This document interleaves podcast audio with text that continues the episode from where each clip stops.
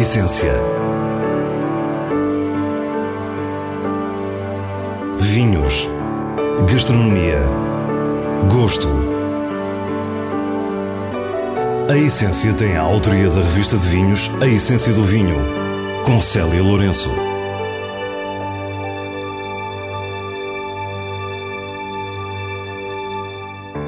Boa noite. Os vinhos Colinas do Douro são ainda muito recentes e já muito promissores. Por isso, fomos até Figueira de Castelo Rodrigo para conhecer a sua história. Depois, temos uma prova temática da revista de vinhos, na qual o foco são as castas internacionais em Portugal. Para terminar, tempo ainda para as sugestões semanais para a sua garrafeira. Fique e descubra a nossa proposta para o que é realmente essencial. O projeto Colinas do Douro está bem no coração do Parque Natural do Douro Internacional, perto de Barca d'Alva. A paisagem é severa e as carpas rochosas impõem-se. Bom, eh, nós estamos em Escalhão, eh, Figueira Castelo Rodrigo. Nós temos aqui uma particularidade que é realmente uma característica muito importante no vetor de diferenciação dos nossos vinhos, que é exatamente o final da, da beira e início do, do Douro, uma transição geológica de granito para xisto. Estamos à conversa com Diogo Mexia, o diretor-geral deste projeto emergente, que começa a ganhar contornos muito sérios. Estamos dentro das colinas do Douro, estamos a falar de 475 hectares uh, de área. Nós temos aqui dentro 106 hectares de vinha, com 6 hectares de vinha velha e os outros 100 hectares de vinhas novas. E é um projeto realmente ainda muito, muito embrionário, muito novo, que está a começar realmente a dar os seus primeiros passos. As vinhas novas de que nos fala Diogo Mexia foram plantadas em 2009 e 2010 e toda a quinta resulta da junção de cinco propriedades adquiridas pelo empresário angolano Kelson Giovetti, que se fixou em Portugal há vários anos. Diogo é engenheiro agrónomo com experiência nesta área por gerir uma propriedade familiar no Alentejo. Mas relativamente ao Douro Superior, o que aqui encontrou foi uma surpresa. Quando me desafiaram para este projeto, eh, eu não conhecia, sou-lhe sincero, não, não conhecia esta zona mas depressa percebi que havia uma, uma, série de valências que estavam ainda por aproveitar. A ideia de que todo o Douro é moldado no xisto é sempre contrariada quando chegamos a esta zona. Aqui estamos muito próximos da fronteira com Espanha, com um pé no Douro e outro na beira interior. E não por acaso, o granito está bem presente. A quinta tem essa particularidade e que nos torna realmente os nossos vinhos invulgares no, no mercado e estamos eh, final beira alta e esse, esse granito vem contribuir realmente para uma, uma, mineralidade muito própria nos vinhos e uma acidez. E acreditamos que, que esse fator eh, do dor superior, enfim, está tão tão em voga e tão em moda, que pode realmente ser um, um elemento muito importante para, para a empresa e para os seus vinhos. Neste momento está em fase de construção a adega com a assinatura de Eduardo Souto Moura, Prémio Pritzker em 2011 e Leão de Ouro da Bienal de Veneza há um ano.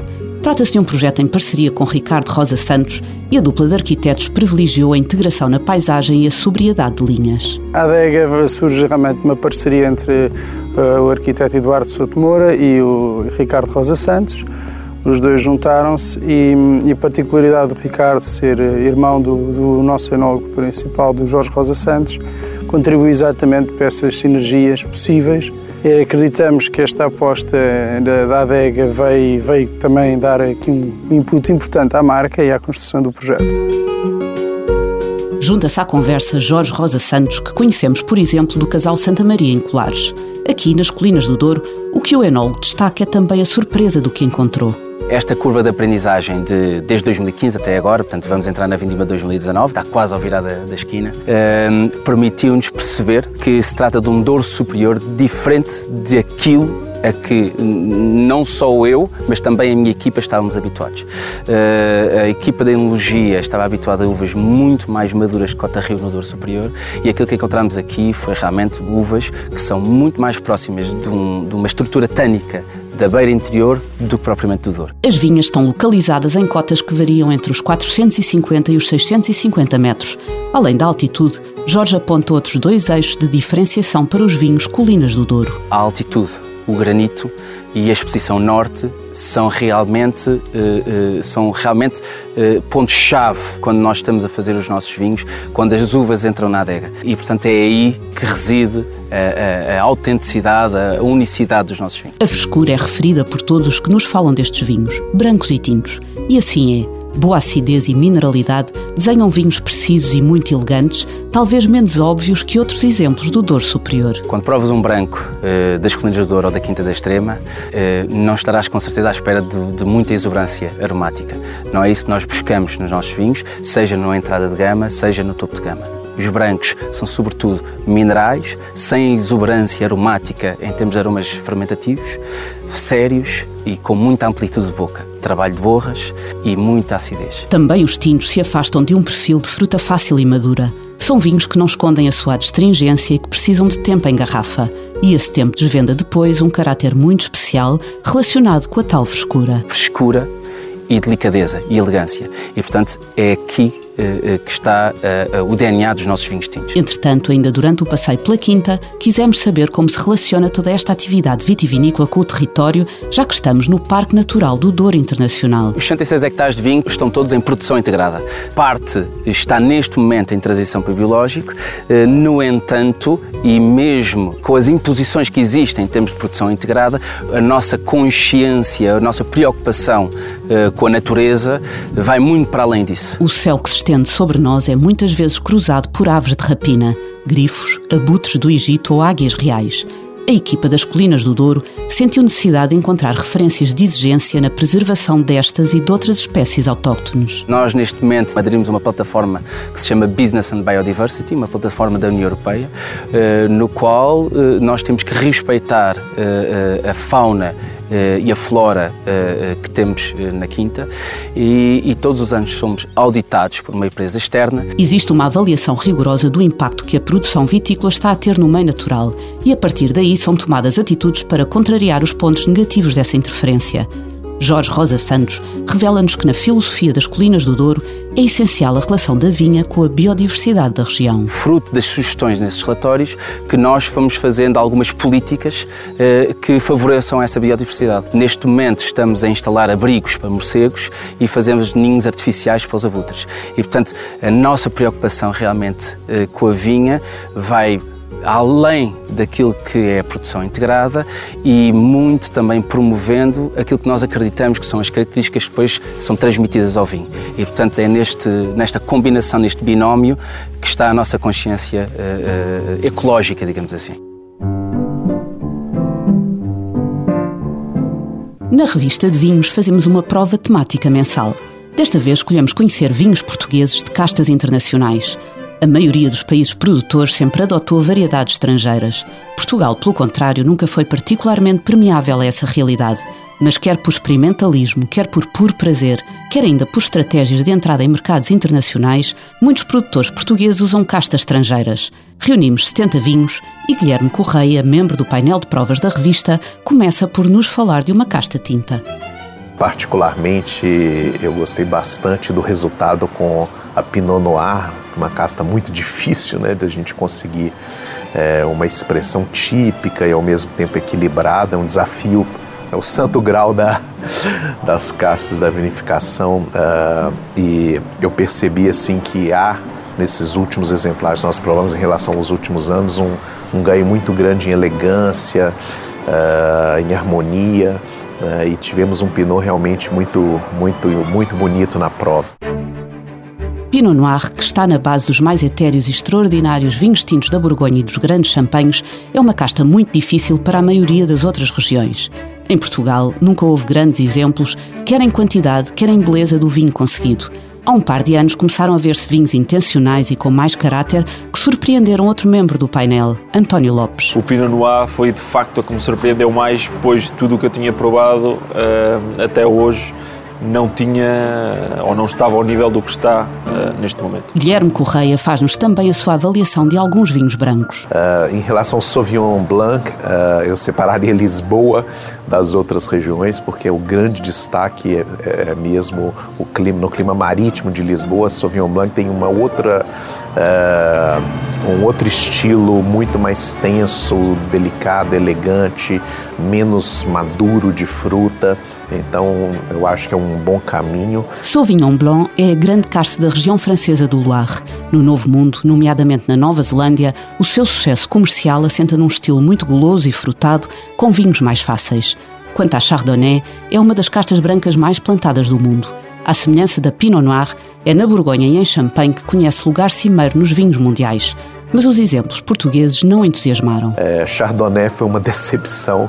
Uh, os vinhos ou muito pesados, é, maduros demais, ma muita madeira, ou então exemplares muito simples, neutros, sem grande expressão. Chegamos agora à casta estrangeira mais plantada em Portugal, Syrah, cuja expressão máxima tem origem nas Côtes du Rhône, em França. É uma casta que se adapta bem às diversas condições naturais e representa 3% dos encepamentos das nossas vinhas. Provamos alguns cirrás muito interessantes, complexos, com capacidade é, de guarda. Então, acho que de uma, de uma forma geral o resultado tem sido uh, positivo. A esta avaliação de Guilherme junta-se António Lopes, que nos lembra que já temos muita experiência com a Sirá. O Sirá já é um pouco mais incrementada, já há mais tempo em Portugal, já desde os anos 90 pelo menos que existe Sirá, uh, e consegue-se ver que há um trabalho muito mais uh, evoluído no que toca a essa casta. Entretanto, a Cabernet Sauvignon é a casta mais plantada do mundo. Originária de Bordeaux, onde entra em vinhos de sonho, emigrou para praticamente todos os países produtores. Em Portugal começou a ser plantada há algumas décadas com bons resultados. Manuel Moreira fala-nos da realidade portuguesa. Nós, pelo facto de sermos um país chamado quente, tem hum, condições naturais para que o, o, Cabernet possa amadurecer, fugir um bocadinho do contexto do, do Cabernet mais vegetal. A Cabernet Sauvignon é uma casta com potencial de envelhecimento notável, reconhecida pela estrutura que dá aos vinhos. Se Bordeaux exprime mais elegância, a Califórnia, por exemplo, aposta na concentração e na fruta intensa, os tais blockbusters de que nos fala Manuel Moreira. O que apareceu em prova, o entendimento de Cabernet, à procura de, do classicismo e da elegância e não tanto o blockbuster, o lado muito confitado. Ela é uma uva também, dependendo das mãos e do sítio onde é plantada, pode ter bastante versatilidade. Além das variedades que aqui referimos, provamos Merlot, Petit Verdot, Sangiovese, Viognier, Riesling, Chenin Blanc, Pinot Grigio e Grego di Tufo. Mas os vencedores foram exatamente vinhos de castas com uma experiência mais longa no nosso país. Cortes de cima, homenagem a Hans Christian Andersen, Syrah 2013 do Alentejo, Quinta de Pancas Cabernet Sauvignon Special Selection 2015 de Lisboa e da Bairrada Quinta do Poço do Lobo Cabernet Sauvignon nas colheitas de 1996 e 2011. Quatro vinhos com uma classificação de 18 pontos em 20 que merecem ser conhecidos. Para a sua garrafeira temos duas sugestões de vinhos portugueses com castas invulgares entre nós, que nos chegam como habitualmente do diretor da revista de vinhos, Nuno Pires, a partir dos selos altamente recomendado e boa compra da revista. Animal 12 é um tinto feito por José Mota Capitão na Península de Setúbal. A casta escolhida é a italiana Sangiovese, com origem na Toscana, protagonista dos famosos Chianti e Brunello di Montalcino. O Anima da colheita 2012 é um vinho cheio de caráter e muito longo, que se distingue pela delicadeza aliada a taninos ainda bem expressivos. É um grande exemplo de uma casta estrangeira em território nacional e é altamente recomendado. Marcos Ein Riesling 2016 é produzido na região de Távora Varosa por Heine Meirelles. Longe de ser um branco consensual, a variedade Riesling tem aqui uma boa expressão, com um lado químico e metálico evidente, e a sua natural acidez a conduzir toda a prova. E se uma das características desta casta é a longevidade, pode guardar este branco alguns anos e descobrir a sua evolução. Uma boa surpresa que mereceu o selo Boa Compra da revista de vinhos. E assim nos despedimos. Para a semana, à mesma hora, teremos mais vinhos e muitas histórias contadas por quem os faz. Tenha uma boa noite.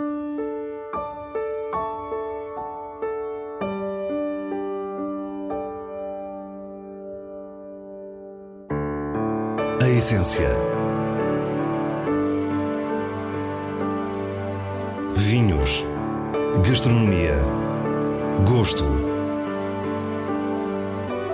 A Essência tem a autoria da revista de vinhos A Essência do Vinho, com Célia Lourenço.